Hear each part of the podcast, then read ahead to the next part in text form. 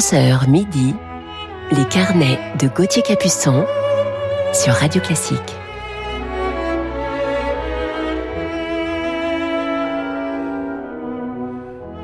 Bonjour à toutes et à tous, bienvenue dans nos carnets musicaux du week-end sur Radio Classique. Il est 11h, j'espère que vous allez bien, que vous avez passé une belle semaine. Je suis heureux de vous retrouver ce matin pour vous parler en deuxième partie d'émission d'un violoniste russe génial et sans aucun doute l'un des plus éminents violonistes de notre temps. Mais commençons sans plus attendre cette matinée en musique. Euh, on démarre avec la troisième symphonie de Félix Mendelssohn, l'écossaise. Tiens, je pense que notre programmatrice Sixtine de Gournay a une passion pour Félix Mendelssohn.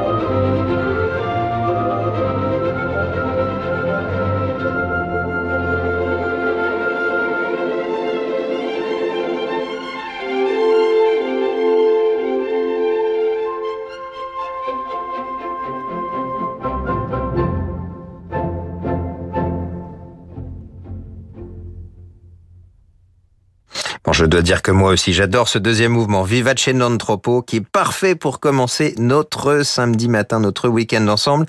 Et donc, le deuxième mouvement de la troisième symphonie de Félix Mendelssohn, dite l'écossaise, euh, Christophe von Dornani à la tête de l'orchestre de Cleveland. Il y a quelques mois, c'est un jeune Français qui a remporté le grand concours de la Reine Elisabeth, donc 2021. Il s'appelle Jonathan Fournel. Euh, grand bravo à lui et je vous propose de l'écouter tout de suite dans le final du deuxième concerto de Johannes Brahms pour piano et orchestre.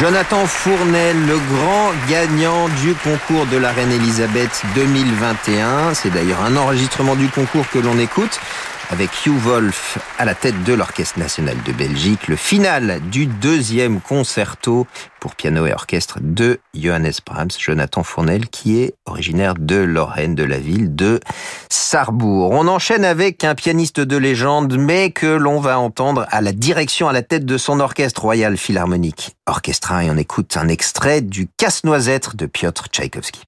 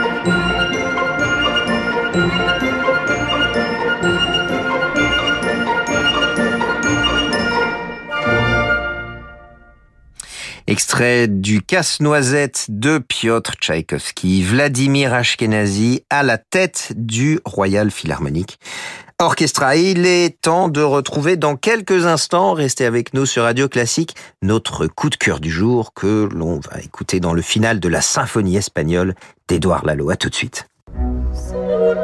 Vous écoutez Radio Classique. Avec la gestion Carmignac, Donnez un temps d'avance à votre épargne.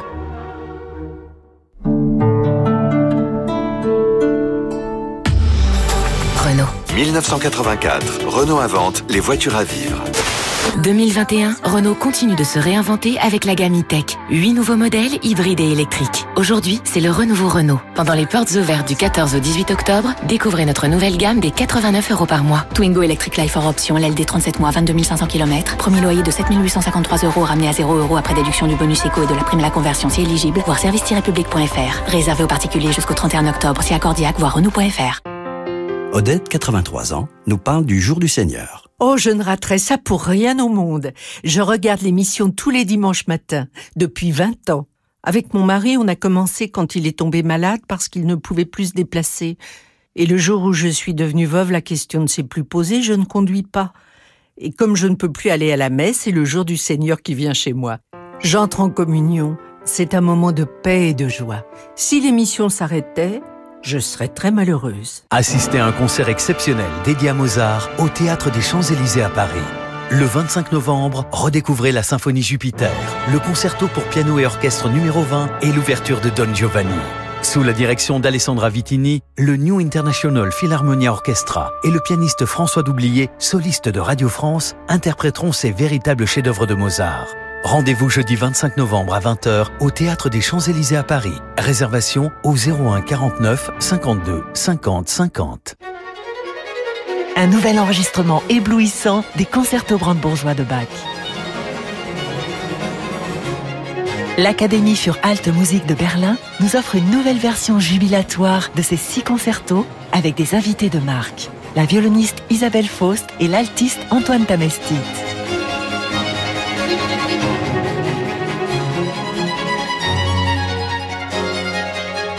Une nouveauté, Harmonia Mundi. Ford. Le super éthanol E85 est un carburant deux fois moins cher. Mais ça, vous le saviez déjà. Tout à fait. La technologie hybride génère de l'électricité en roulant, et ça, vous le saviez aussi. Oh, mais vous vous répétez. Désormais, vous n'aurez plus à choisir entre E85 ou hybride. C'est génial Car Ford lance le nouveau Kuga, le seul SUV hybride et E85 à la fois. Rendez-vous pendant les Ford Power Days pour découvrir tous les nouveaux modèles hybrides et super éthanol E85. Ford. Comparez le prix des carburants sur prix-carburant.gouv.fr.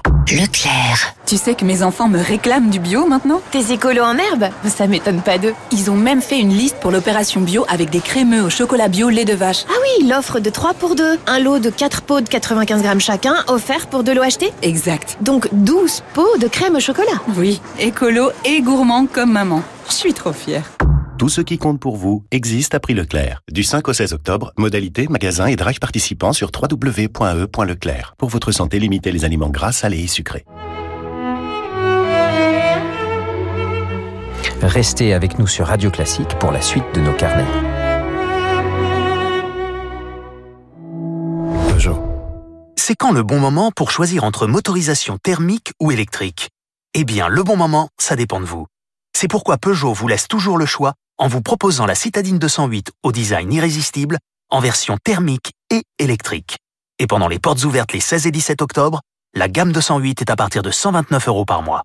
Prime à la conversion déduite à l'aile des 49 mois pour 40 000 km jusqu'au 31 octobre, premier loyer 2140 euros si acceptation crédit par. Conditions sur Peugeot.fr.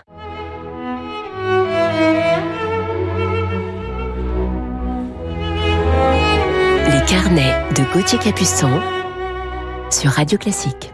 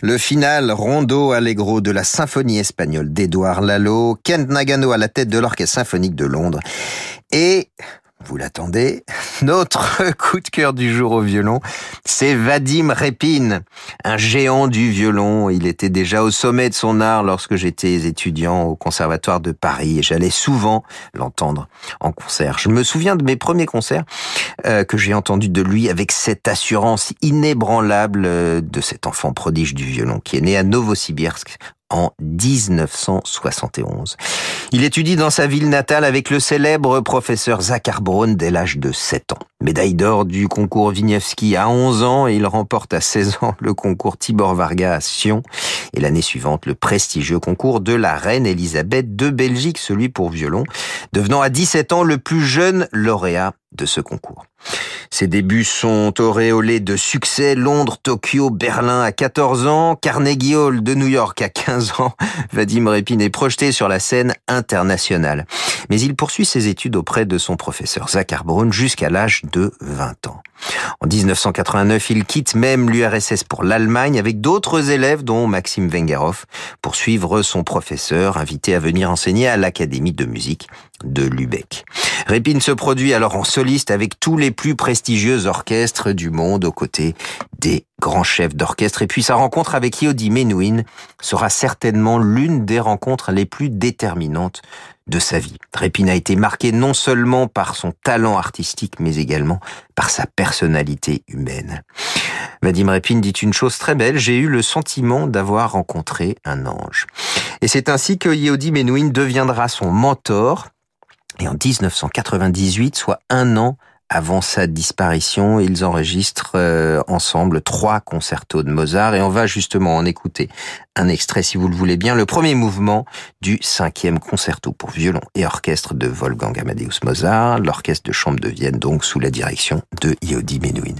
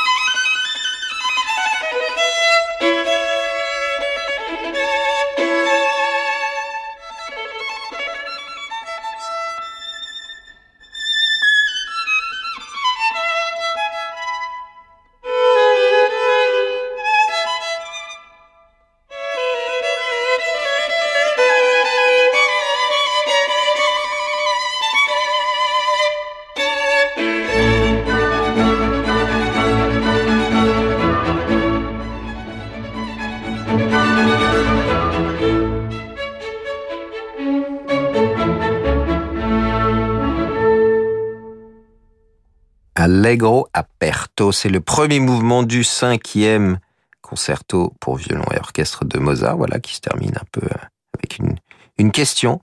Euh, L'orchestre de chambre de Vienne sous la direction de Yehudi Menuhin est donc notre coup de cœur du jour au violon, c'est Vadim Repin. Il est à cette période, dans les années 2000, l'un des violonistes et même des solistes les plus demandés dans le monde. Et c'est dans ces années que je l'entends souvent en concert, à la fin de mes études à Paris et à Vienne. Et après plusieurs années d'une carrière exclusive de soliste, Vadim Repin se tourne également vers la musique de chambre sur scène, comme au disque. Alors on le retrouve euh, avec ses partenaires Martha Argerich, Yuri Bachmet, Yanin Janssen, Misha Maïski, Tamar Golan, Boris Berezovski, Mikhail Pietnev ou encore Nikolai Lugansky qui nous l'écoutons tout de suite dans le premier mouvement de la sonate pour violon et piano de César Franck.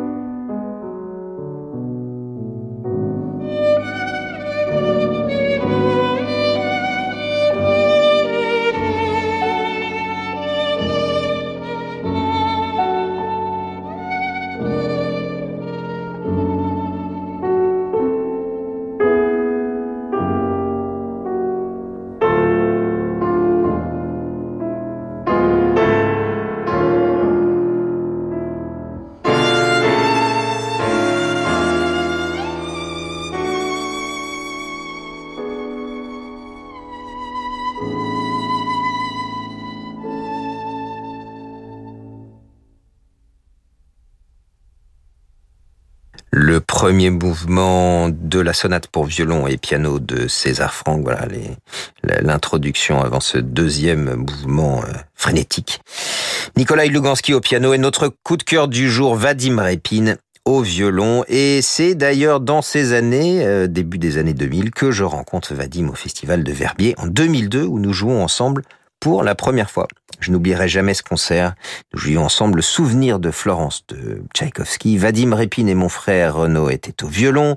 Yuri Bachmet et Gandelsman aux alti. Lynn Harel et moi au violoncelle. C'était un concert vraiment mémorable. Vadim jouait avec une assurance presque insolente, ce charme musical envoûtant et son archet qu'il maniait avec un panache extraordinaire. Concert mémorable aussi car c'était la première fois que je jouais avec Lynn Harel, cet immense violoncelliste américain qui nous a quittés il y a quelques années. Et puis Yuri Bachmet à l'alto était en grande forme, un Bachmet des grands jours. Je peux vous dire que j'entends encore le son de ce souvenir de Florence dans l'oreille. Je vois ses regards complices, ce bonheur de jouer ensemble et bien sûr toute l'admiration que je porte pour ces grands artistes. Nous nous sommes retrouvés avec Vadim plusieurs fois sur scène depuis, avec Martha Argerich ou encore Jean-Yves Thibaudet. Nous nous croisions très souvent sur les routes, mais ça, c'était avant le Covid. Sa discographie est vaste. Vadim a enregistré tous les grands concertos pour violon et un large répertoire de la musique de chambre, notamment russe et français, mais également la musique contemporaine de John Adams, Sofia Goubaïdoulina, Lera Auerbach, James Macmillan ou encore Benjamin Yusupov. En 2014, Repin crée dans sa ville natale de Novosibirsk, située au milieu de la célèbre ligne de chemin de fer, le Trans-Siberian Arts Festival, dont il est le directeur artistique. Et je vous propose de terminer ce coup de cœur sur Vadim Repin en musique de chambre et de manière festive et fraternelle avec le troisième mouvement Scherzo du quintet de Dvorak. C'est d'ailleurs un enregistrement du festival de Verbier.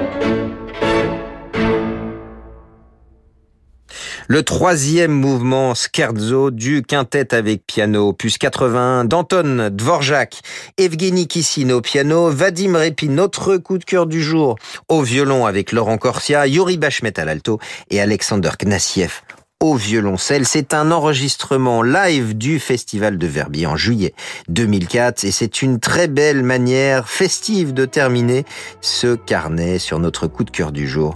Vadim Repin qui est l'un des plus grands violonistes de notre temps. Voilà, je vous retrouve demain dimanche. Je vous souhaite une très belle journée en notre compagnie. Merci à Sixtine de Gournay pour la programmation de cette émission. Merci à Laetitia Montanari pour sa réalisation. Tout de suite la suite de votre avec Horizon, deux heures de jazz. Donc sur Radio Classique, belle journée à tous et à demain.